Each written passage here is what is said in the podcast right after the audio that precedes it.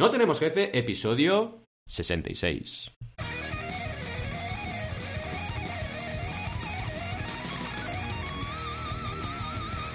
Bienvenidas y bienvenidos a NTJ o No Tenemos Jefe, el podcast donde tenemos afonía y hablamos de emprender con valores o de cómo aprendimos a tocar la guitarra. Lo que nos dé la gana, podemos ir de lo más técnico a lo más banal, si es que hablar de aprender a tocar la guitarra es banal. ¿Y quiénes hacemos este podcast? Ya lo sabéis, Alberto González, hoy lo tenemos missing, que lo sepáis, ya lo decimos de entrada, Adrià Tarrida, Roberto Aresena y un servidor Valentí Aconcia, que hoy está afónico, así que casi mejor Alberto, porque al menos no habla mal, yo aquí estoy hablando mal. Todos emprendedores con ganas de tocar la guitarra, aunque a veces tengamos la afición un poco olvidada. Por ejemplo, yo, Adrián no, ¿vale? Adrián es un crack.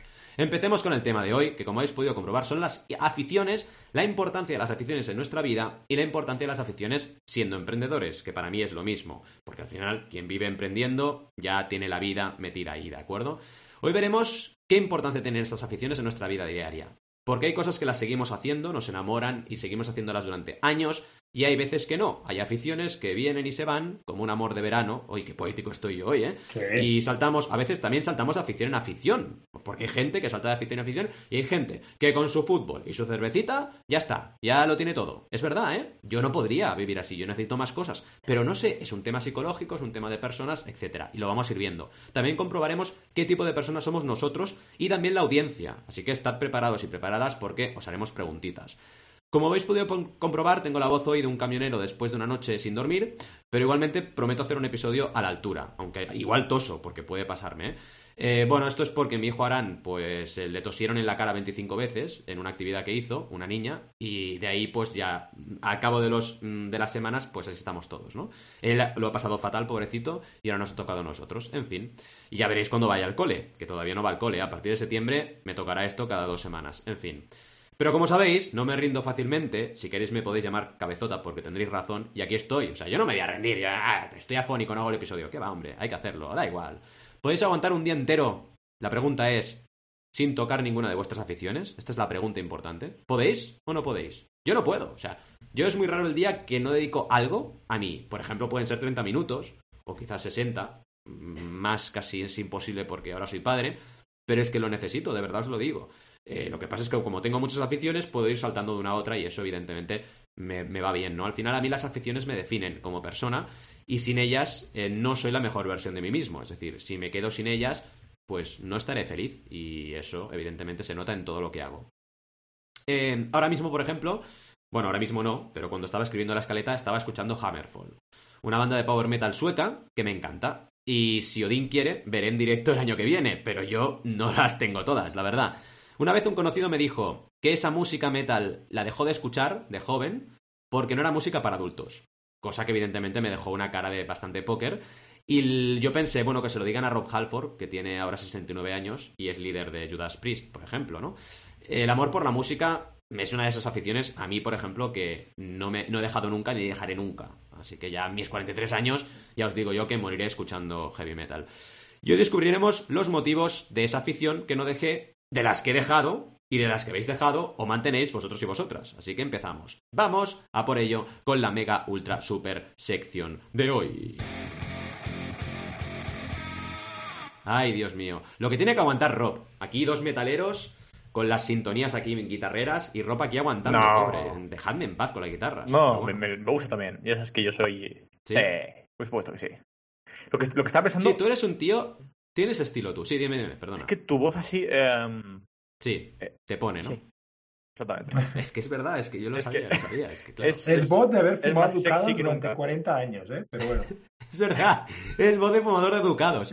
Ostras, tenía un amigo en la universidad que fumaba ducados. Madre mía, tío. Pero era, además fumaba como un carretero, fumaba un paquete y medio al día. Y ducados, era una locura, todo el día y po, po, po. Y hay que tener personalidad para fumar ducados, ¿eh? Porque tela el sabor que tiene eso, madre mía. Qué bueno. Pero dejó de fumar, claro, lógicamente. Si no, pobre. Pobre. Ay, Ducados. ¿Y tú, Adrián, qué tal? ¿Cómo estás en las Bahamas? ¿Bien? Yo bien, bien, bien. Ayer me tomé un día de vacaciones. O sea, ¿qué, más quieres? ¿Qué más quieres? Eso de no tener jefe, ¿sabéis? Vacaciones. Yo, yo querría vacaciones, ya está, directamente. Hay gente que dice, yo, mira, esto va relacionado con las... Me has, me has clavado aquí, porque va relacionado con las aficiones. Hay gente, de verdad, que dice que se aburriría si se jubilase. Una mierda a mí va a aburrir yo. Si tengo aficiones para parar un tren, yo, no me aburriría. no me aburriría nada. Yo no yo, me dices, mañana dejas de trabajar. Pues vale, ya está, no me aburriré. tranquilo que no me aburro. Pero hay gente que, que sí, ¿eh? Que se aburre si deja de trabajar. Hay gente enganchada al trabajo. Gente muy Yo rara. siempre lo digo, yo me gusta mucho lo que hago. Me gusta mucho lo que hago. Ahora, pues hay días que estoy hasta arriba y hay mm, momentos en los cuales la punta de trabajo me agobia. Y lo comentábamos antes de entrar en directo, ¿no? Y es verdad, no, no lo niego y lo tengo que decir. O sea, no, no tiene ningún sentido que vendamos la falsa felicidad constante, ¿no? Ah, sí, el éxito. Que no. O sea, yo quiero trasladar honestamente lo que soy, cómo soy, cómo vivo y cuando estoy arriba y cuando estoy abajo. Y aquí que cada uno haga lo que quiera, pero yo soy así. Y creo que es muy bueno y muy sano que, que nos compartamos todo. Porque si solo compartimos lo bueno, ya está. Generación Instagram, todo es perfecto. Y ahí estamos Sí. con depresión todos luego eh, llorando en las esquinas. Sí, solo, solo hay que vernos ahora mismo en directo, no ver las caras, las caras a los tres y la gente estará flipando. Estoy viendo yo. Pero qué mierda es esto. Deben entrar y decir, pero qué es esto. O sea, tres tíos Justo con ojeras, uno con Sí, mocos. sí. Ahí, eh, es que, ¿esto Tú te, has es? puesto tú ¿esto qué a, es? a- a presentar el episodio y me he puesto ya a bostezar yo. Y yo, madre mía, ¿qué imagen Claro, estaremos da dando aquí? Como extra todo. Es nuestro glamour, Sí, sí, es nuestro glamour. glamour de, En fin, de, de la pereza. Sí, sí, tal cual. madre mía. Ay. Vamos a empezar, pero cuidado, ¿eh? Nos encanta hacer esto, Mm. que lo sepáis. Todo, todos nuestros trabajos nos encantan y encima no tenemos jefe. Yo es que me da la vida, o sea, me encanta hacer esto y me encanta el podcast y me encanta la audiencia que tenemos y, y cómo, cómo nos aportan, o sea, eso está clarísimo. En fin, voy a poner la música triste porque toca un poco de abuelito cebolleta y luego ya dejaré la música, ¿vale? Vamos allá. Voy a parecer Darth Vader, pero de pequeño, ¿eh? Soy un hombre de muchas aficiones. Voy a aprovechar para hacer voz de viejo, ¿eh? Yo soy un hombre de muchas aficiones. Cuando era muy pequeñito, la primera que tuve fueron los coches. Mis padres llegaron a contar 100 coches de juguete. Mi abuela paterna no podía evitar comprarme uno cada vez que lo pedía. Sí, me malcriaba, como toda buena abuela debe hacer. Uy, qué bonito, ¿eh? En fin, pues sí, 100 coches, ¿eh? 100 coches. O sea, es que todo empezó porque vieron a Arán, que Arán, otra cosa no, ¿eh? Pero, o sea, sus prioridades son coches, camiones y trenes. Y punto. O sea, él es un tren y déjate de historias o un coche o un camión. O sea, pero es que dijeron, me dijeron, tu hijo es peor que tú. ¿Por qué? Porque tú tenías 100 coches, pero no estabas tan obsesionado. O sea, Arán es ya subido a la, a la enésima, ¿no? Eh, luego me dio por dibujar unos rectángulos con cuatro protuberancias eh, que mis padres no sabían qué eran. Dijeron, pero ¿qué es, qué, qué es esto, hijo? O sea, un rectángulo, hacía un rectángulo y cuatro protuberancias, eh, dos a cada lado, ¿no? Del rectángulo, por el lado eh, largo del rectángulo. Y cuando me preguntaron les dije que eran coches vistos desde arriba. ¿Vale? O sea, como si estuvieran vistos desde arriba, era el coche desde arriba. Claro, fliparon mandarinas, ¿no? Dijeron, este tío o está loco o algo tendrá, ¿no? No sé, yo soy así. A partir de ahí, eh, claro, el dibujo fue, yo diría, mi segunda afición más importante porque ya empecé a dibujar de pequeñito, ¿no? Pero luego vino la construcción con Tente. ¿Os acordáis de Tente? Y aprovechamos para el tema de la emprendeduría. Sí, Tente era un juego de construcción español. Sí, sí. Y era español, ¿eh? Tente. Era el Lego español ¿Cómo? que fue ¿Qué? creado por la empresa ¿Cómo? Exin. Exin. ¿Cómo qué? ¿Qué pasa? ¿Español? ¿Qué pasa? ¿Tente? ¿Qué es eso? Muy viejo. ¿Tente, qué es eso? Es verdad, es muy viejo. Se creó en el 72 y dejó de construirse, bueno, dejó de comercializarse en el año 2007. Y fueron, fueron los de Cinexin. ¿Te suena Cinexin, Sí, Rob? claro, por supuesto. Sí, sí. Porque es mucho más famoso. Sí. Pues Cinexin, los de que crearon Cinexin, que se llaman Exin, eran los creadores de Tente. Claro. Y yo me acuerdo que llegué a crear la nave del Capitán Harlock, que igualmente tampoco te debe sonar, Rob, Sí, el Capitán y- Harlock. Dejarlo ¿Sí que te suena? Claro. Bien, bien. Oye, muy bien. Pues llegué a construir la Arcadia. ¿Te acuerdas de la Arcadia de la nave? No. Pues me la curré con. Ahí ya es. La Arcadia del Capitán Ah, Harlock, vale. que era una nave ahí super cacho, pues la, la creé con Tente, yo mismo, y me Guay. acuerdo de jugar con esa, con esa nave, muy chulo. ¿Y quién es el Capitán Harlock? Ya Rob lo sabe Sí. y llegaremos a eso porque es otro capítulo de mis aficiones. En fin, em, en paralelo más o menos podríamos decir que empezó mi amor por la música, y aquí tengo otra anécdota porque desde muy pequeñito escuchaba The, The Carpenters por mis padres, que eso fue una buena influencia, y también escuchaba a Serrat, Ana Belén y Víctor Manuel, y quizás por eso escucho metal ahora para huir de, esos recuerdos de infancia, ¿no? Pero bueno, fuera bromas, el caso es que no podía parar de interesarme por la música, o sea, era como un loco, estaba ahí, ¡ah, quiero más, quiero más! Y me acuerdo que en casa de un amigo me dijeron, oye, pero tú tienes hermanos mayores. Y dije, no, no, yo soy el hermano mayor. Pero era porque me interesaba, me puse a ver la MTV y les iba diciendo, este es George Michael, este no sé qué. Y dijeron, pero este tío seguro que pilla influencias de algo. Y no, yo las pillo porque me gusta. Y yo creo que esto es lo que define la afición de alguien, ¿no? Cuando tienes algo que te toca de alguna forma, como una varita mágica, y te absorbe. Eso que te absorbe puede ser la música, puede ser el dibujo, puede ser... Mi problema, chicos y chicas, mi problema es que me absorbe muchas cosas. O sea, que yo no tengo una afición que haya definido mi carácter y que me dedique a ello, por ejemplo. Tengo muchas, y por ejemplo, la música es una, pero no he llegado a tocar música profesionalmente. El dibujo es una, pero no he llegado a dedicarme al dibujo profesionalmente. Y esto es lo que yo quiero un poco trasladar, que es que hay como dos perfiles de personas, ¿no? Los que la afición se acaba convirtiendo en su vida directamente y su profesión, y los que no, porque quizás tenemos como muchas aficiones. Es un poco así curioso, pero yo distingo un poco estos dos grupos. Igual hay más en medio, decídmelo si me equivoco, pero creo que por ahí va la cosa, ¿no? ¿Qué más os puedo contar? Y no voy a alargarme mucho. Cuando tenía entre 12 y 14 años, llegó a mis manos un disco de la banda de power metal Halloween, que si no la conocéis os la recomiendo, por cierto, acaba de sacar nuevo single.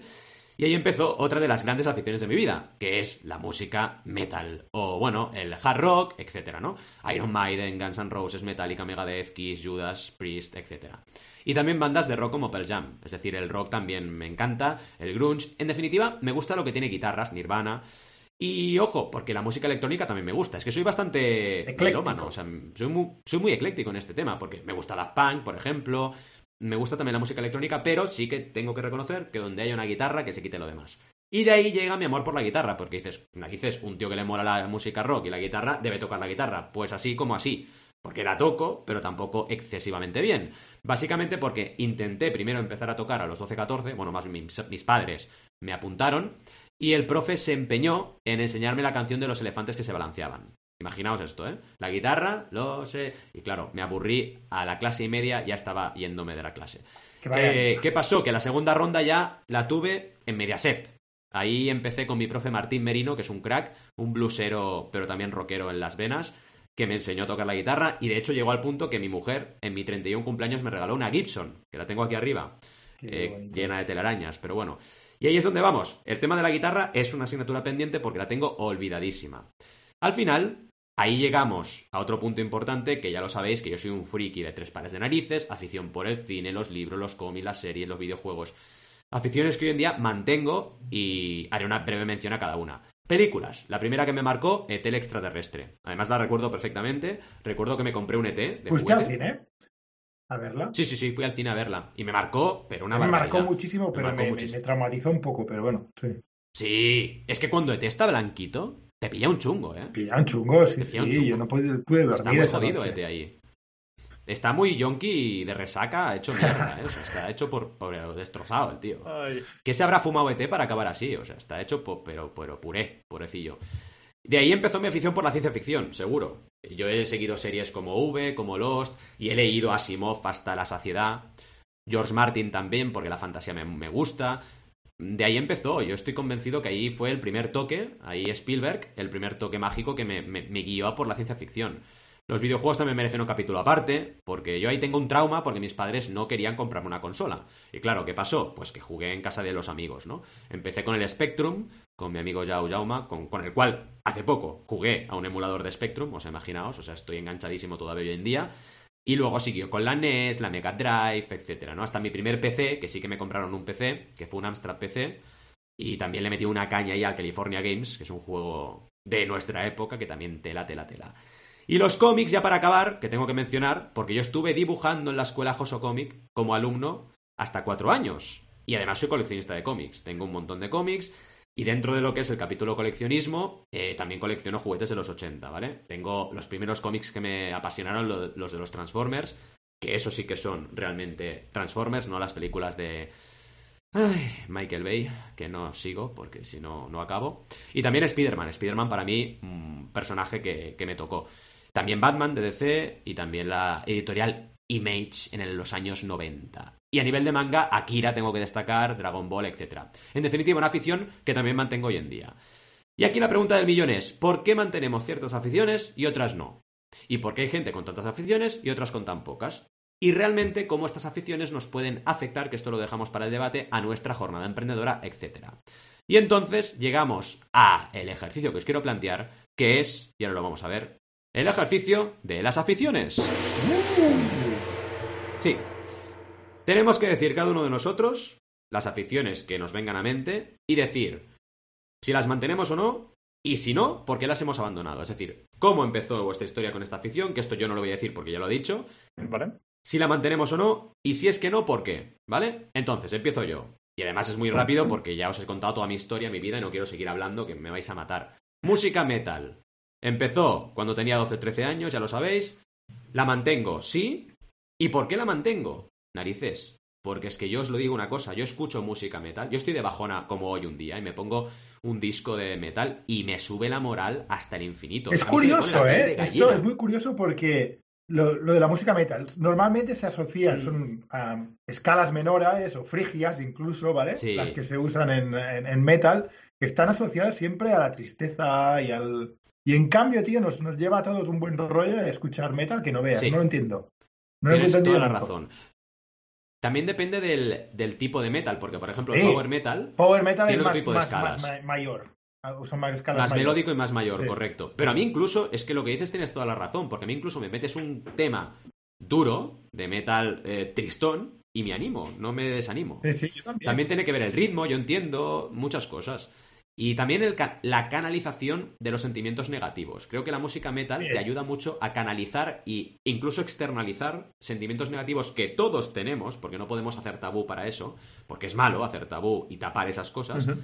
Y es bueno para... De hecho, hay estudios que dicen que la gente que escucha metal es mucho más pacífica que la gente que no escucha, que es contrario a lo que la gente se piensa. La gente se piensa que escuchas metal y eres un satánico eh, violento. Y es al revés. Porque tú has encontrado una vía para canalizar ese odio o, ese sentimiento de frustración, de odio, de tristeza que puedes llegar a tener. Y hay gente que, como no tiene esa válvula de escape, pues acaba haciendo otras cosas que son mucho peores.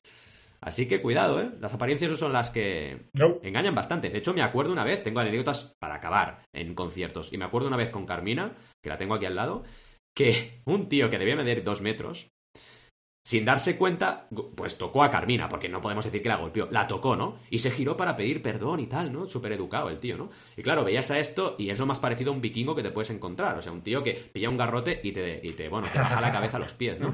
Y el tío era súper, súper pacífico, ¿no? Y dices, bueno, es que yo nunca he tenido un problema en un concierto de Yo tampoco, jamás, jamás. O sea, jamás. En fin, cosas de la vida. Manga y cómics. Mantengo eso. Bueno, primero, ¿cómo nació? Ya lo sabéis. Mantengo eso, por supuestísimo. De hecho, mira, aquí tenéis mi colección actual, que es Battle Angel uh, Alita, Gunm, de hecho, y estoy en ello porque me está costando leerlo, pero voy leyendo.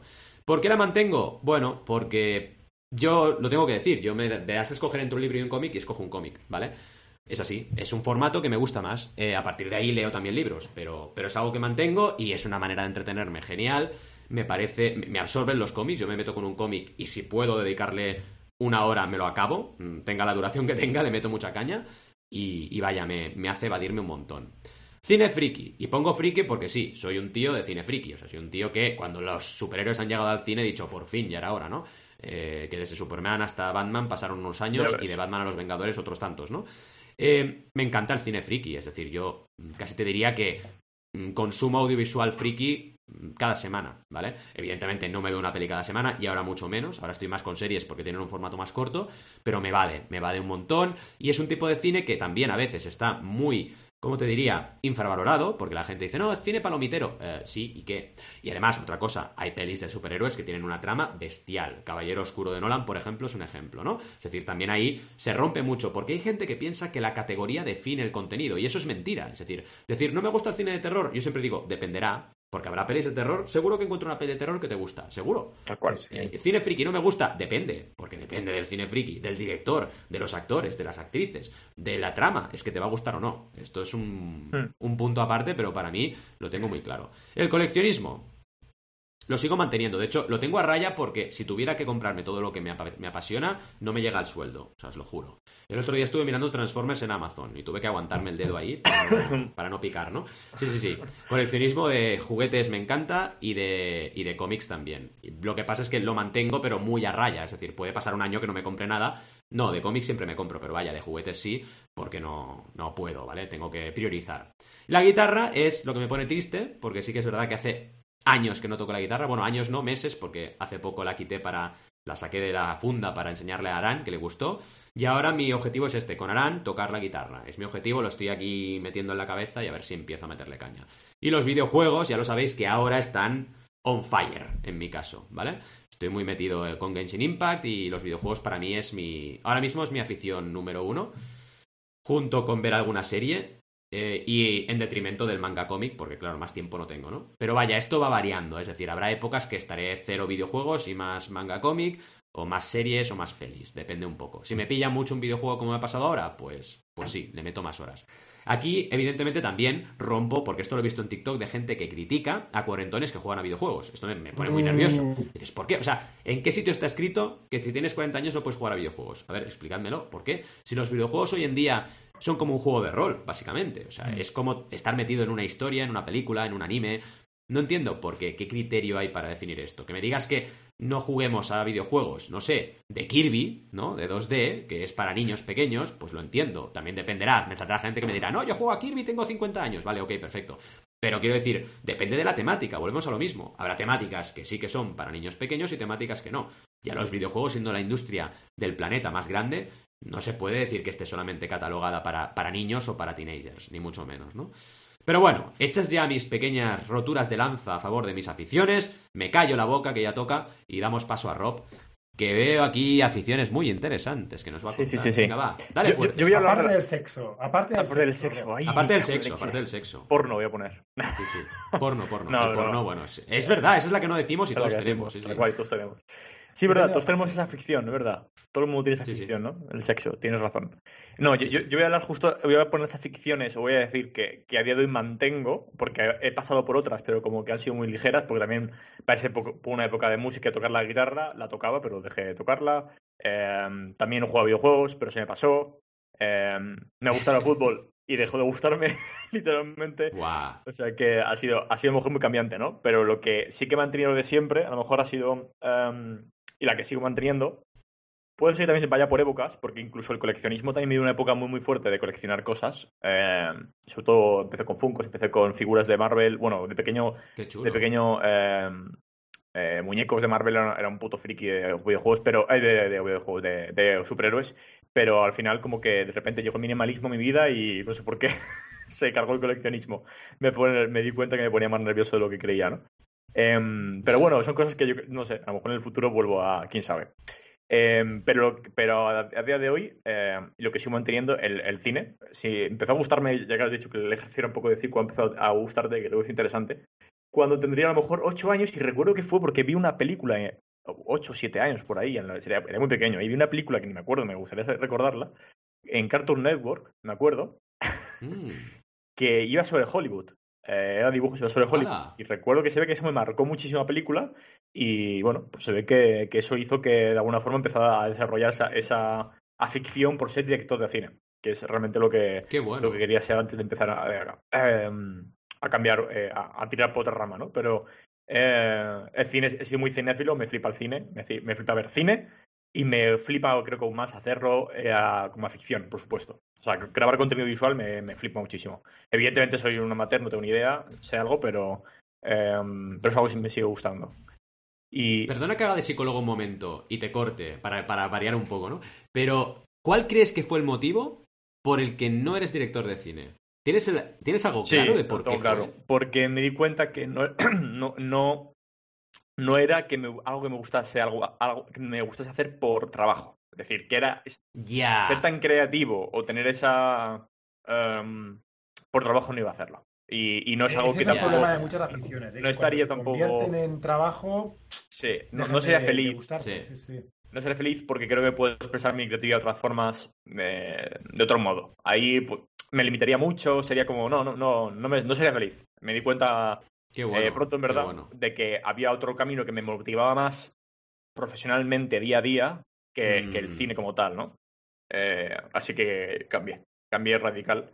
Em, yo creo que es porque también me di cuenta de que al final lo que me gustaba mucho, que tiene que ver un poco lo que he dicho antes, de ir cambiando mucho entre las ficciones, que me gustaba crear cosas. Eh, y me di cuenta que sí, lo podía hacer con el cine, pero lo podía hacer con otras mil cosas, ¿no? Y, creo, eh, sí que considero que crear, ya sea un producto, ya lo que sea, es también crear una historia. Entonces es algo que, que relaciona mucho por ahí.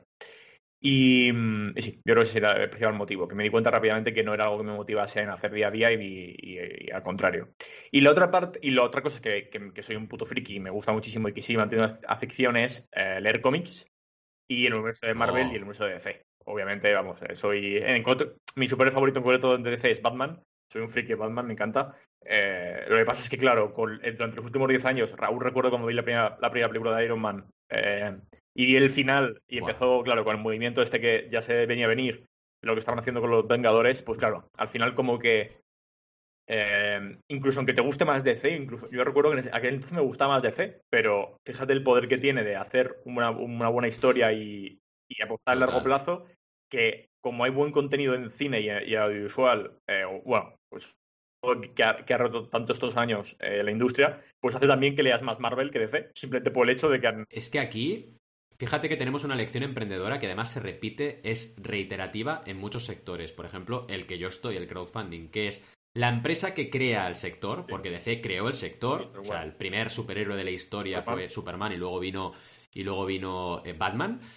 Eh, no es la que lidera, o sea, lidera Marvel. es muy curioso, ¿eh? Y el enfoque de Marvel, fíjate cuál fue. El enfoque de Marvel es: no somos dioses ni semidioses. somos humanos. Eh, somos tu vecino. Somos tu vecino que le pica una araña radiactiva y se convierte en Spider-Man, ¿sabes? Que bueno, ahí Batman. Batman intenta ir por ese camino, pero lo que ocurre con Batman es que al final es un multimillonario. Claro, no todo el mundo es multimillonario. En cambio, a cualquier persona le puede picar una araña radiactiva. Yo tengo una por aquí. Entonces es como diferente. Más empatía, vas a sentir más empatía con Spider-Man que directamente con Batman, que Batman sea, sea, tenga una historia. Eh, pero al final es tal cual eso. De hecho, eh, es un poco lo que se dieron cuenta luego. y Es súper curioso, ¿no? Y sobre todo lo, lo, potente que es eh, cuando crean, ya, sea en dibujos animados o, o cómics o lo que sea, de crear una historia de alguien, un activo como tal, de un superhéroe, mm. y cómo eso puedes rentabilizarlo año tras año durante décadas, ¿eh? Una pasada eso. es que es una, es una barbaridad. Es propiedad de, un, de, una empresa. Pero. Sí, sí, sí, sí. Eh, y la gente se, se queda su historia, se inventa. Eh, es, es muy curioso. Em, por eso el libro de, Bob Iger, que, que, alguna vez creo que se habla mucho sobre él, de, de un poco de la industria y de cuando compra Marvel, etcétera, mm. habla mucho de ese tema y te das cuenta de lo potente que es eh, crear activos en el mundo del entretenimiento y cómo funciona, ¿no? es Total. oye, voy a crear franquicias, ¿no? Tal cual, creo a Mickey Mouse y es como, realmente es un jugador de fútbol, ¿no? Que dice, lo, Exacto. Lo creo, y, voy a rentabilizar en, en mil cosas. En parque de atracciones, en muñecos, en películas, en eh, la, locura, sí, sí, tal cual. No sé si te fijas, no sé si comentando por ese sentido, pero el Baby Yoda, ¿no? El, fenómeno del Baby Yoda y cómo, no sé si habéis visto el tráiler de los nuevos cazafantasmas, ¿vale? No. han creado un, mini, un mini, ¿sabes? Stay Puft. ¿Os acordáis del monstruo ese de, ah, de, nube? Sí. Del final. Sí, sí, el de nube. Lo han creado en mini y que hace cosas muy divertidas oh. y muy graciosas, ¿sabes? En plan, ya, estamos ahí otra vez, ¿sabes? El mismo, el mismo, ya estamos, ya estamos. La misma estrategia que, esto desde... Yoda, vaya. Sí, sí. Desde Star Wars eh, y el merchandising de Star Wars, eh, hasta por ejemplo la historia de los videojuegos, que pasa exactamente igual, como Nintendo dijo, oye, no vamos a trabajar con muñequitos de Disney, vamos a crear nuestro propio personaje y crear una Super Mario. Bueno, crear una Donkey Kong y de ahí salió Super Mario. Pues claro, es que te das cuenta de que es el, modelo. El modelo en el entretenimiento es así, es crear un personaje y ese personaje monetizarlo hasta la saciedad. Totalmente. Tal cual. Sí, y sobre todo, eh, a, mí lo, que me parece súper curioso es cómo eh, cuando Disney compra Marvel, cómo hacen... O sea, mm. los analistas financieros de Disney se dedican a coger uno a uno cada superhéroe de Marvel y valorarlo en dinero. Que lo, llegaron, lo valoraron en 4.000 millones de dólares por aquel entonces. Ahora vale mucho más. Sí, las, que valen las marcas, pero son marcas. Tal cual, pero que va. Y, son marcas. cómo son o sea, joder, y al final es, es un riesgo, ¿eh? Ponerte a valorar eso. Decir, vale, creo que puedo coger este activo, que es en ese. Porque claro, si lo piensas, Iron Man en el 2008 no valía, no valía lo que vale ahora. Porque es que que va. No era casi conocido, ¿eh? O sea, a ver, era conocido. Sí, sí, Iron Man era. Para la gente es que de hecho, Iron Man en los cómics. Pero... En los cómics es. Sí, O sea, no hay historias en los cómics que digas. Han, habido historias oh". más buenas después. Eh, bueno, a ver, ya con Civil War y tal también, pero, pero que sí, sí, totalmente. Y, sobre todo lo, lo curioso que es que la gente eh, sobre todo aquí en España, todo el mundo te podría decir a lo mejor que es Spider-Man, en Estados Unidos justamente dirían que es Iron Man, pero no te decían quién era Iron Man. De hecho, seguramente nadie tenía ni puta idea, y menos a un Thor. Que va. Un cojones conocía a Thor. Pero cómo lo revaloras a, a, una cantidad exagerada, ¿eh? Aquí tengo una anécdota muy buena de, un compañero de Joso que fue a pedir un X-Men y le dieron una revista gay. hace muchos años, en los 90, sí, sí, sí, sí. Fue a pedir X-Men y le enseñaron revistas pornográficas eh, gays. X-Men, qué bueno. Qué fuerte. Esto ahora no pasaría jamás. O sea, cualquier persona que diga X-Men sabe perfectamente de qué estamos hablando. Tal cual. Pues claro, era la patrulla X. O sea, en español era la patrulla X, no era X-Men. Si, si, decías X-Men, la gente no sabía de qué hablabas. Ya ves. Sí, sí, 100%. Y, bueno, volviendo. Oye, ¿y alguna que hayas dejado? ¿Alguna que hayas dejado del todo? Que digas, es que esto no lo hago. Vale, has hecho el coleccionismo, pero ¿alguna otra se te ocurre? El fútbol. Sí, sí que has dicho cosas, claro. has hecho fútbol. videojuegos. videojuegos eh, ¿Y por qué crees que lo has dejado? ¿Porque ya no te motivan? ¿Porque tienes otras prioridades? pasa, puede ser prioridades. Y, a mí pasa que los videojuegos nunca, nunca he sido.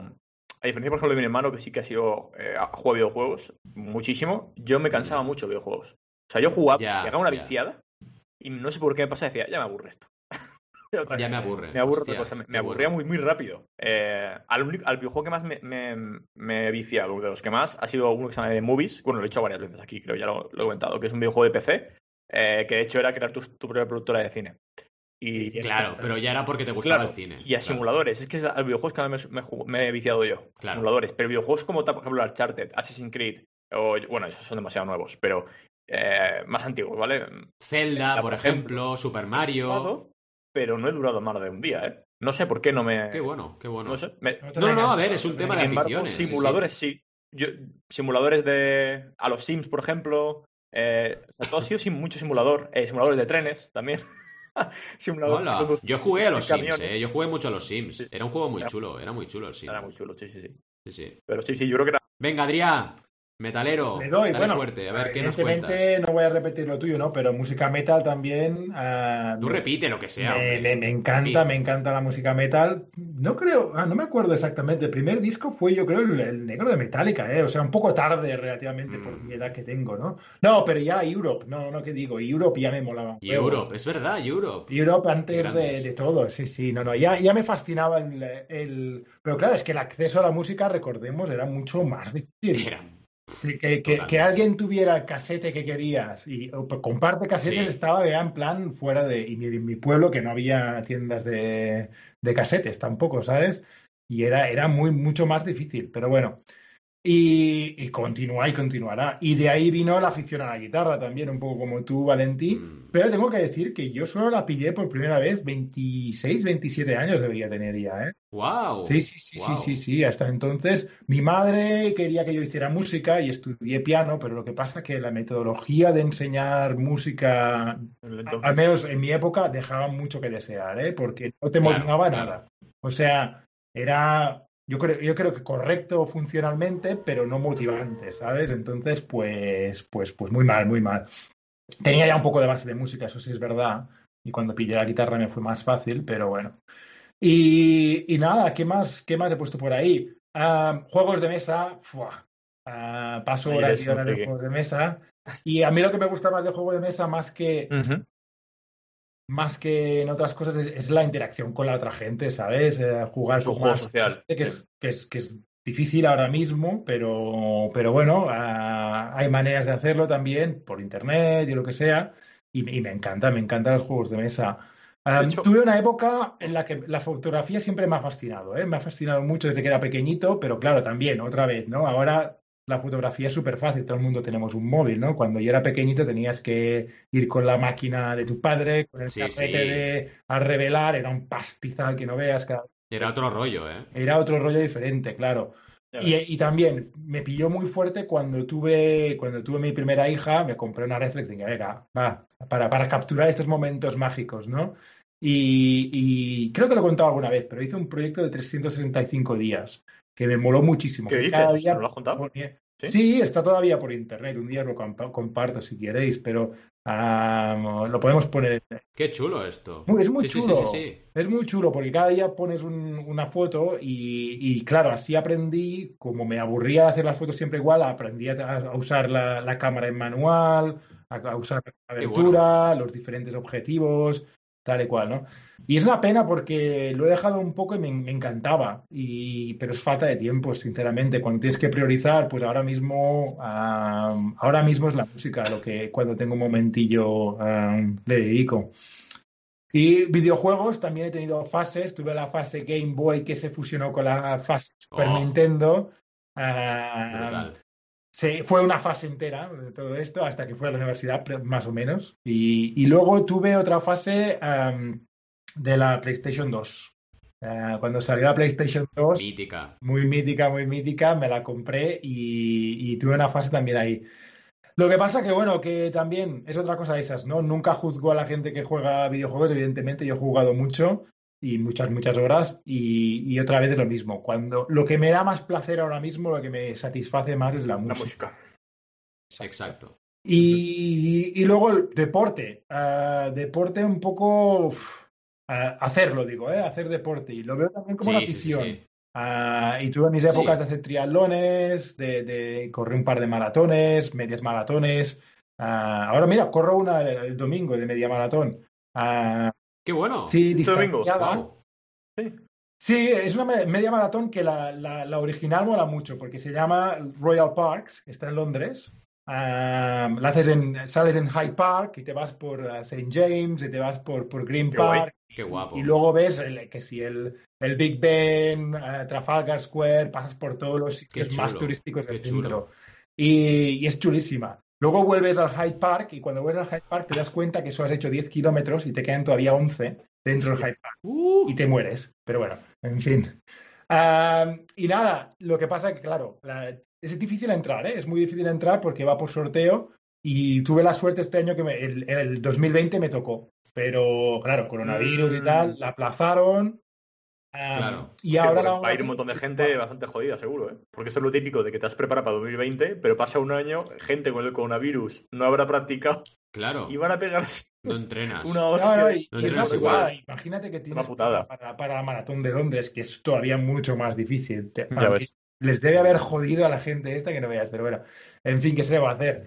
Y eh, mm. ahora la vamos a correr todos, pero eh, cada uno en su puesto, ¿vale? Y luego con una app que, han creado, pues ¿Cada uno dónde? van a juntar todos los, los, los resultados, digamos. Por separado, cada uno en su sitio. Cada uno en su sitio a la hora Y con la app, esto lo hicieron también en Barcelona. A ver, a ver, explícame esto, ¿cómo cada uno en su sitio? No, no lo entiendo. O sea, yo voy a coger, voy a salir de mis casas, voy a correr 21 kilómetros. Ah, coño, es que no vas a... No, vale, vale, que no vas a ir a Londres, al final se... No voy a ir a Londres, no, no, ahora todavía están las cosas como para, como para correr ahí todos apretaditos. Vale, entonces simplemente te, pones con el móvil la aplicación que han hecho y ya está, ¿no? Sí, sí, sí, bueno, yo voy a correr con el Garmin, y luego se sincroniza con la aplicación y ya está, y lo mandas y ya tiene resultado. Pero bueno, ver los, los deportes también. Tuve una fase de ver fútbol y, y, básquet, básquet también bastante, y bastante básquet. Y no sé, al final me aburre tú.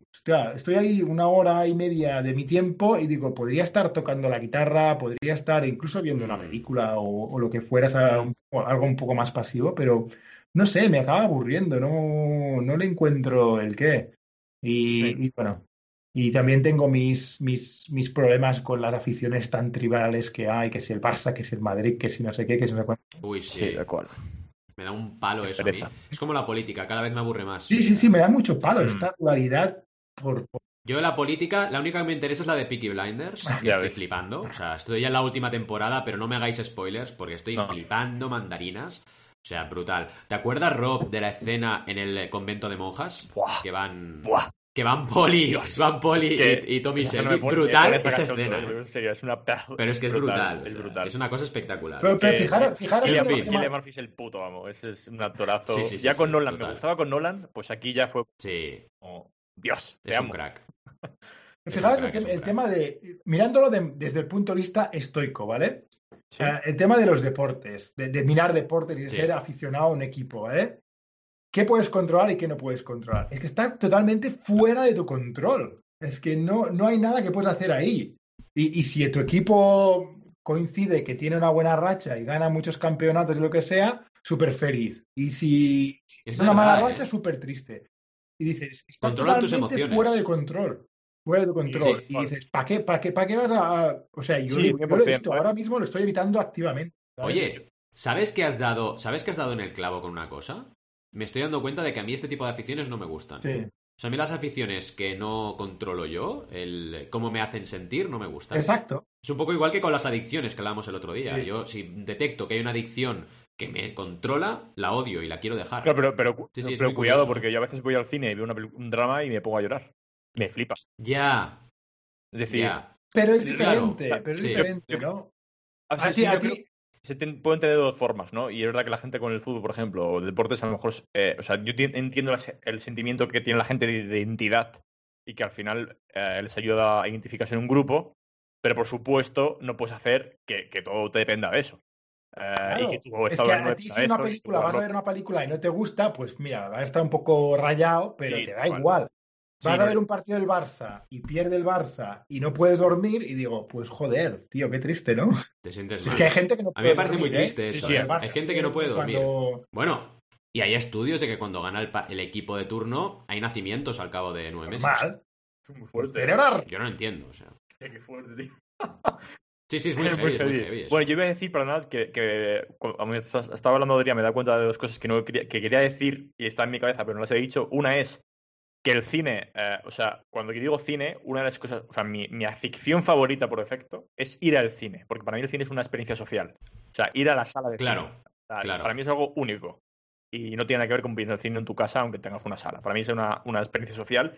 Y hay películas que he visto en el cine que si no fuera por la gente que está alrededor y que han reaccionado tal y cual, el sentimiento de, el sentimiento de vivir la película jamás va a ser idéntico. Es imposible.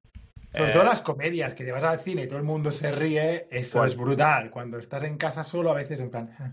Justo, al cual te ríes más. Eh, eh, luego también te ayuda a meterte más, mucho más en la película, porque estás en la sala solo, solo eso, todo apagado, buen, buen sonido, etcétera. Y junto a esa diría que otra ficción es ir, al teatro, que también. también con esto del COVID he ido todo lo que he podido también, porque bueno, al final tanto el cine como el teatro me parece que son dos sectores que lo estarán pasando jodidamente mal. Eh, y, oye, pues se puede apoyar aunque, vayas con mascarilla. Y es brutal, el teatro es brutal también. Es una experiencia también. Sí. es verdad, también lo tengo que decir. Mm. Didi, perdona. No, te iba a preguntar, eh, Roberto, ¿teatro musical, teatro dramático? Me, gusta todo. Lo último que fui a ver fue un monólogo de. Mm, bueno, un monólogo. Es una obra, de, obra dramática de, de uno de los actores de La Casa de Papel. Eh, y ah. solamente es en el escenario y es una pasada. ¿Qué, cuál cuál de los actores es? En el canal. ¿El qué? ¿Qué, ¿Qué, actor de la Casa de Papel es? Pues mira, te lo digo ya porque el nombre, soy muy malo para los nombres, no me acuerdo ni. Te lo digo enseguida. ¿Qué vas a preguntar, Valentín, tú? Pues iba a comentar lo del teatro, que a mí el teatro también me gusta mucho, pero no puedo considerarlo una afición porque a mí el teatro me cae como de rebote, ¿sabes? O sea, cuando tal, voy y me lo paso de coña, pero nunca es en plan, ¿qué obra de teatro voy a ver este fin de semana? No. no.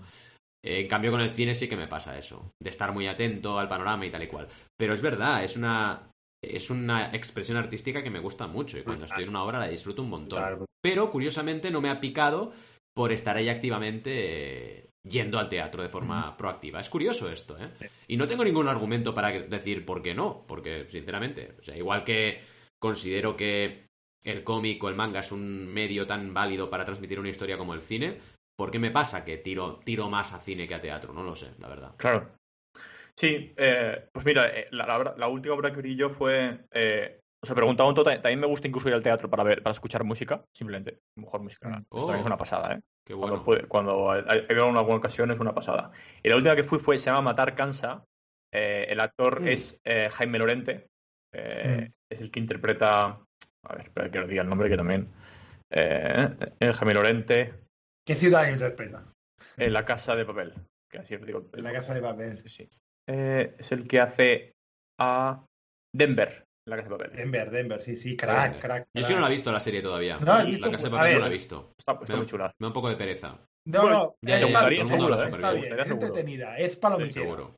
Sí, no te la tomes como más que palomitera porque no. Pero, pero, está muy bien hecha. Está, chula, sí, sí, sí. Y... Piensa que Peaky Blinders está dejando el listón muy alto, ¿eh? Ya, no, muy no, nada, nada te va, te va a dejar. Veremos qué pasa. Que ¿eh? veas. Oh, Dios. El... sí, Peaky Blinders es otro nivel, ¿eh? Es que es complicado. Sería acá. Sí, sería acá. Y la cosa es que la vi en el Teatro Kamikaze, que justo lo acaban de cerrar. ¿Oh? Lo acaban de cerrar tristemente. Pues de hecho creo que puede ser ¿Qué dices? Sí, sí. Fui el día del estreno de esta obra y, y a los veces así lo, lo han cerrado. Mira, tengo una historia muy triste de teatro, que de las últimas eh, interpretaciones que vi en directo fue Pepe Rubianes. Ostras. Y se murió, se murió al cabo de nada. No sé si se murió al cabo de un mes o así. Ostras.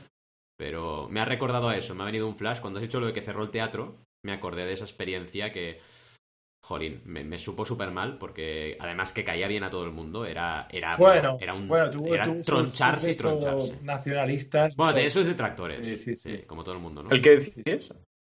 Detractores, en mi sentido. Rubianes, sí. Rubianes un par de veces hizo comentarios sobre la independencia de Cataluña y hay sectores que no lo tragan. Pero bueno, oye, cada, cada uno pero quién, o sea, quién que se posicione en este sector no gana haters. Nadie. O sea, de hecho, mira, hablando del tema, en TikTok también hay un movimiento de, de, gente que critica solamente a TikTokers que hablan en catalán por el hecho de hablar en catalán. Y punto. O sea, yo esto no lo entiendo. O sea, yo no entiendo que se critique a alguien por hablar en una lengua. No lo entiendo. Bueno. No lo entiendo. O sea, no por ser independentistas. No, no, no. Por hablar. Es gente, gilipollas que, te diga. No lo entiendo. No lo puedo entender. Em, o sea, es que no, no lo ah, sé, no me entra en la cabeza. Al final hace ruido esa gente más que otra cosa. Porque... Sí, lo que pasa es que, bueno, habrá gente que les sigue y mira, pues la gracia funciona. Mira, ¿qué quieres que diga? Mm. Sí, sí. Bueno, igual que hay unos que ya os lo conté. Hay una pareja de gays que, que bueno, se dan un beso y tienen 25.000 hate en, la, en, los comentarios. Sí, sí, sí. Y de hecho se pasan el día contestando a los haters. Es su cuenta de TikTok es contestar a haters que odian a los gays directamente. Yo no lo entiendo. No, En el siglo XXI no entiendo que sigamos. Qué peligroso eso también, sí. Y ya sé que hay que ser posibilista y todo eso, ¿eh? Pero yo veo esto y digo, ¿pero en qué mm, estilo de, circo romano estamos, por favor? O sea, no lo entiendo. Pero bueno. Sí. En fin, siguiendo con el tema. Eh, tenemos audiencia, cuidado porque tenemos un peso pesado. Y tenemos a Bloginia. Así que, Rob, si quieres hacer los honores de comentar cosillas, porque yo con esta voz que tengo de, no sé, de, de, avatar, tengo voz de avatar. Venga, Rob, te estás pues convirtiendo en el locutor oficial de la audiencia. ¿Sabéis, ¿sabéis qué pasa? ¿Sabéis qué riesgo hay eh, con avatar? Que si entras ahí te dicen, te voy a avatar. Tenía que hacer una broma mala. al menos, no sé, ¿no? te voy a matar, te voy... Y además con esta voz, ¿eh? Te voy a matar. Y claro, no sabía si era avatar o, o a matar. A matar. En fin. Ay, Dios mío. Pues, eh, bueno, Bulgina nos dice, bueno, se recupera un poco, tarde, pero aquí está. Em, dice que hay películas que solo quiero verlas en el cine por la experiencia, tal cual. Eh, estoy muy de acuerdo. De hecho, bueno, eh, lo, que no, lo que no he comentado yo tampoco es que estoy yendo una vez al cine todas las semanas. desde hace un mes o así. Voy todos los miércoles al cine. Yo hace que no. voy desde antes del, del, coronavirus, igual que al teatro. Pues sí, em, la verdad es que, eh, a ver, por supuesto puedes, puedes sentir que sea un, sitio peligroso, o sea, puedes sentir que estás en el, pero bueno, al final vas con mascarilla y es una sala cerrada, entiendo que puede, a la gente le puede ocasionar, pero fijaos que creo que, al menos los cines donde voy yo, em, están bastante llenos en general, incluso el teatro cuando he ido está lleno y yo creo que es porque como no hay más cosas que hacer, Puede ser que hayan recibido un incremento de gente que va más, eh, a pesar de la situación. Que, Es curioso porque aquí en Inglaterra es que no, está permitido todavía, no los cines no abren, no, el teatro está cerrado. todavía todo cerrado, tío. Mira que hay cosas que ¿eh? parece, se dice desde aquí que son más permisivos, pero en otras cosas están siendo mucho más lógicos. Porque yo no entiendo que permitan, por ejemplo, hace poco aquí, aunque fuera con PCRs, un concierto de 50.000 personas, no lo entiendo, que permitan eso, o que permitan eso, que, la gente se meta en una sala de cine. No lo entiendo. O sea, es que por más medidas que pongas, es que están estos ahí metidos en el mismo ambiente cerrado. Ya. Ríete de las burbujas, o sea, es que no, no lo entiendo. Ya. Eh, es para no machacar, es para no machacar la industria. Sí, es que yo creo que, yo creo que hay un equilibrio, porque si no, eh, si la industria encima del cine aquí está machacada, imagínate un, año sin abrir una sala. Un año sin la sala y compañías como HBO, Disney, etcétera, queriendo directamente estrenar sus plataformas antes que en el cine es que te lo cargas, te cargas a, las salas, o sea, las, las matas. Totalmente. No puedes hacer eso. Sí, sí. Comenta también Bloginia, porque hemos hablado de, TikTok, em, el tema del tratamiento que hacen, eh, la censura que hacen con el cuerpo de la mujer no normativo. Yo no sé mucho de esto, Bloginia, si quieres expandir un poco, no me he enterado. Podríamos hacer un episodio, dice ella. Yo lo veo interesante. Tendríamos que meternos. Yo estoy bastante a ver, metido. Yo consumo TikTok pocos minutos, pero cada día, porque me interesa y porque he llegado al punto que ya veo cosas interesantes en mi timeline. al principio me costó, ya os lo dije, que al principio solo veía tías, tías, tías, tías, tías. Pero con el tiempo de consumo el algoritmo aprende y ahora, bueno, estoy consumiendo cosas interesantes. Ha, habido... Ha habido ah, eran 5.000, es verdad, eran 5.000 ¿eh? en el concierto, dice Bloginia, ¿eh? El concierto de de, Love of Lesbian, que tiene el nombre más jodido que hay, eran 5.000, no 50.000. Sí, perdón, perdón. Claro. Hostia, 50.000 sería un pedazo conciertazo. Sí, sería. Sí, comenta ella, comenta ella que era un experimento. Bueno, que hay gente que decía que es un experimento para, para, justificarlo, pero yo estoy de acuerdo con Bloginia en que por más experimento que sea, era un riesgo. Y seguro que de ahí han salido gente contagiada, vaya, es que convencido, por más PCR que se haya hecho. No sé, no lo veo claro yo. Y el último que dice Logina, la verdad estoy de acuerdo. ¿eh? TikTok potencia contenido altamente sexualizado, tanto de chicas como de chicos, sobre todo de chicas. Y es tal cual. yo, ¿eh? sinceramente, ¿eh? ahora voy a, voy a romper una lanza, pero yo creo que el algoritmo, al algoritmo le da igual. Le da igual lo que veas. mientras te quedes viéndolo, le da igual. ¿Sexualizado o no sexualizado? Pero dicen que censuran. Eh, ah, ah, ah dicen que se censuran vídeos de chicas gordas o con celulitis. Qué fuerte. Esto no de verdad, no, no sé, eso es, lo que no me he perdido. No es lo que me he perdido, ¿eh? Qué ah, fuerte. Si, es verdad. Estoy convencido que yo ¿eh? salgo, yo salgo sin camiseta y me censuran seguro. Segurísimo.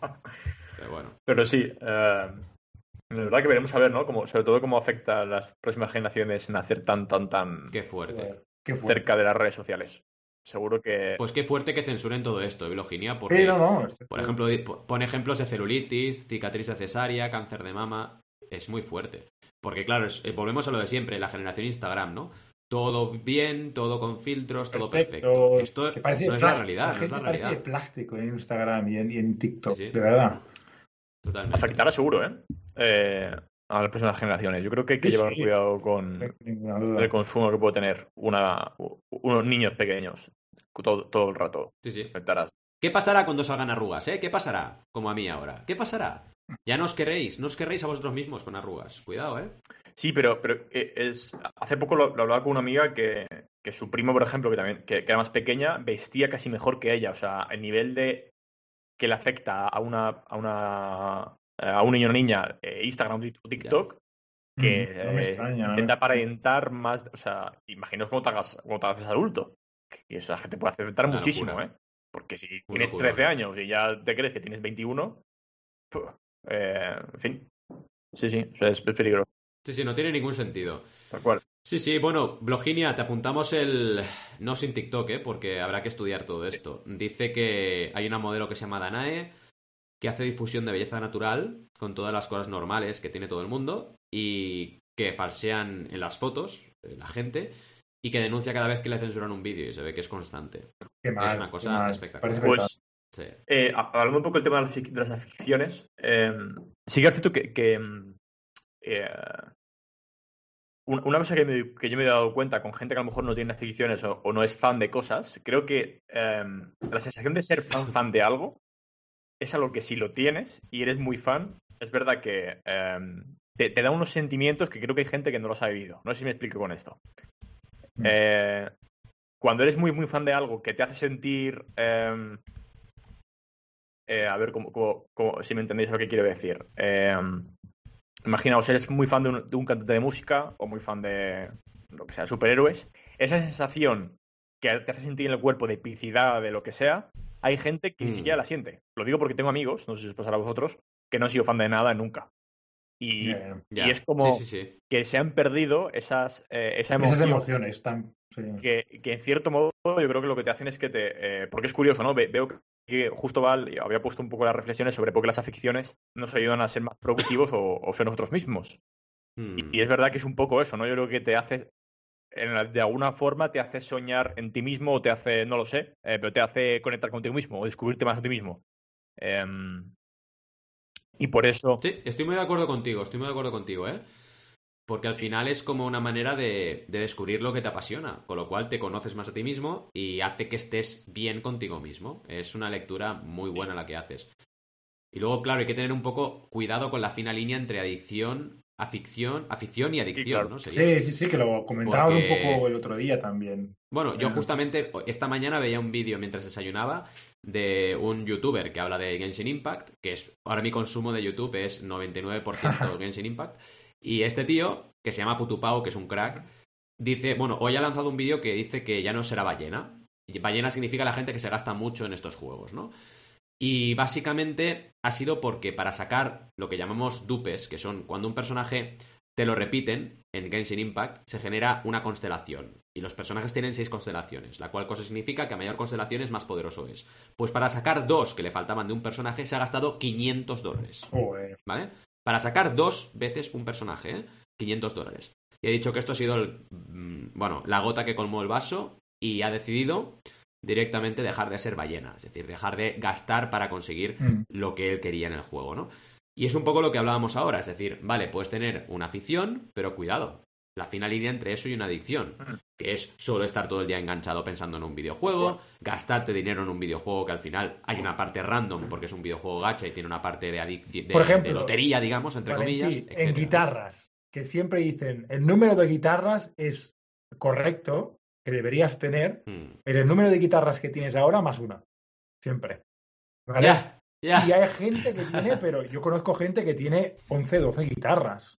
Y dices, pero si tocas media hora al día, ¿por qué tienes 11 guitarras, tío? Exacto. Y sí, eso, ¿eh? hay gente que ni las toca. Mucha, mucha gente, que es simplemente el coleccionarla, el tener, el tener no sé qué, el vender luego una para comprar otra y el. Hmm. Sí, sí, sí, sí. Cuidado. el coleccionismo es muy jodido. ¿eh? El coleccionismo es muy jodido. Si a mí me pasa que yo con los cómics que tengo me sabe mal eh. porque no me los leo, a si hay cómics que los he leído una vez en mi vida y tengo tropecientos y los he leído una vez en mi vida, me pasa con los DVDs igual. Con los DVDs digo, tengo series que no las he visto en DVD. Lost la tengo en, DVD y solo he visto la primera y la segunda temporada. El resto lo tengo por completismo. Pero me las miré directamente online. Ya ves. Y dices, ¿tiene sentido? No, no lo tiene. Pero bueno, el coleccionismo es ahí, es una afición que debes ir con mucho cuidado, porque se puede convertir en adicción muy rápido. Y hacer cosas que no tienen lógica, que dices, ¿para qué tienes todo esto, no? Pero bueno, eh, yo creo que hay que mantenerlo a raya. Hay cosas que hay que mantenerlas a raya. Una es, por ejemplo, los videojuegos. Hay algunos que son muy adictivos, hay que ir con cuidado, no todos. Eh, el tema del coleccionismo igual. Eh, el tema del completismo también, ¿no? Es decir, tengo que completar esta colección sí o sí, ¿no? Y te puedes volver muy loco. Hay gente que se gasta mucho dinero en conseguir el último cómic que le falta de no sé qué, ¿no? Sí. Y dices, ostras, entiendo que el por qué lo hacen, ¿eh? Lo entiendo perfectamente bien. Pero claro, hay prioridades o debería haberlas en la vida, ¿no? Tal cual. Sí. O las Harleys. Las Harleys es otro ejemplo, la gente que tiene muchas motos. Que también los hay, sí, sí. Hay que gente que. Sí, hay gente que tiene una y ya está, pero hay gente que tiene muchas motos o coches también, hay gente que colecciona coches. ¿Cuántos futbolistas, hablando al fútbol, tienen ahí un garaje con, yo qué sé, 25 coches de lujo, ¿no? Tal cual. ¿tiene sentido realmente? ¿Para qué? Sí, vale que te guste conducir, pero no puedes estar conduciendo todo el día. Tienes que ir a entrenar y jugar partidos, ¿no? No, no lo entiendo que tengas tantos coches. Mm, tal cual. Sí, yo, yo, eso también lo decía porque, eh, por ejemplo, a, a, Mariola ya sabéis que es muy mega fan de los Jonas Brothers eh, y la, mucha gente se mete con ella, ¿no? Eh, pero cuando la ves en. Yo la animo. Cuando, cuando, la ves sentir cosas, o sea, cuando la ves emocionarse por cosas muy ah, hardcore, o sea, una, de las emociones que, también lo que pasa es que hay gente que no entiende directamente, no las entiende porque no has tenido nunca una ficción a algo o, ser eh, fan de algo. Y, es cierto que yo creo que te ayuda a, en cierta parte te identifica contigo mismo y te, te hace feliz en, cierta manera, ¿no? O sea, por supuesto no es aquí, o sea, todo, controlado, ¿no? Pero que... 100%. Que, que mucha gente no lo entiende yo creo que es porque literalmente es gente que no ha tenido, nunca ha sido fan de nada. Que muy guay, es pero que es verdad, ¿eh? cosas, ¿eh? Creo que te quieras cosas. Este perfil, este perfil que comentas del hombre o la mujer sin aficiones existe. Sí, Yo no, no, no, sé, no lo comprendo, pero bueno, es que no pasa nada, cada uno es feliz con lo que es, mm. ¿no? Pero es muy heavy. Iba a hacer un chiste malo, eh, crowdfundico, a ver si lo pilla alguien. Yo creo que Adrián lo va a pillar muy rápido. Pero igual que están los Jonas Brothers, en crowdfunding están los Jonas Brothers. Ah. Que son Berkami, ¿sabes? Porque Berkami son Jonas. Eh, bueno, de hecho sería Jonas Brother, porque solo hay uno, ¿sabes? Que es Adrián el brother, ¿no? en fin, ya está, ya lo dejo. He hecho dos pues chistes muy malos porque estoy, estoy resfriado y es una mierda mis chistes hoy, lo siento, pero es lo que pues aprovechando el episodio sobre las ficciones, dejo los comentarios de nuevo spam de valor del podcast de Mariola sobre Oh, sí. Eh, fanatismos de los años 2000. Ah, qué bien, qué bien. Sí, sí, va. Pues Qué chulo, qué chulo, qué chulo. Spam de valor. Spam de valor. Pero eso es de En Jonas fin. Brothers. y ya está, No, más, No, no, que va, sobre todo, de todo. De, en general, de, mm, también de Marvel. De lo, un resumen de Marvel. Al final entra en la época de los 2000 un poco, ¿no? También Disney Channel, eh, fanfictions. No sé si conocéis los fanfictions. Los fanfictions fan, Sí. fanfictions Sí, sí, sí, sí. son eh, historias que la gente crea en base a, eh, en base a lo que sea, ¿no? Eh, Camp Rock. Hay algunas que son espectaculares, ¿eh? Un poco High School Musical. eh, Marvel con mordido también, eh, sobre Halloween, Phineas y Fer, Los Margolos de Wild Place, Hannah Montana, Hotel Dulce Hotel, en fin. realmente, evidentemente, a lo mejor no os acordáis, no, no, no lo sabéis algunas cosas porque no era de, de vuestra época, pero, pero un poco va, va sobre todo eso. Hay fanfic que es mejor que el original, muchas veces. Ya ves, ¿eh? De los Simpson hay Sí, varios sí, que son totalmente. muy buenos también, sí, sí. o- Por eso, por sí, eso. cual. En fin, chicos y chicas, creo que es el momento de ir cerrando. Ha sido un episodio como hemos podido, pero espero que os haya gustado, porque ya veis cómo está aquí el frontman del episodio de hoy, está hecho puré de patata. Pero bueno, vamos a estar ahí siempre, siempre, siempre, siempre.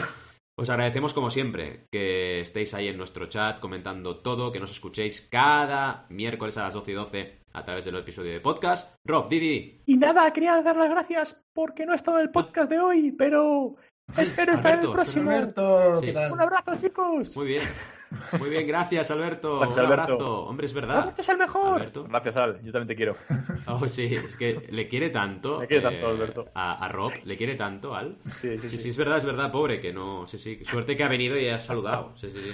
sí. En fin, chicos, chicas, eh, queridos y queridas, nos veremos como siempre el viernes que viene en directo, pero antes, antes tenéis una cita con nosotros, ya lo sabéis, el miércoles a las 12 y 12, porque tendréis nuevo podcast para escucharlo como os dé la gana. En el cine, si queréis, pasando de la película o haciendo deporte. Me da igual.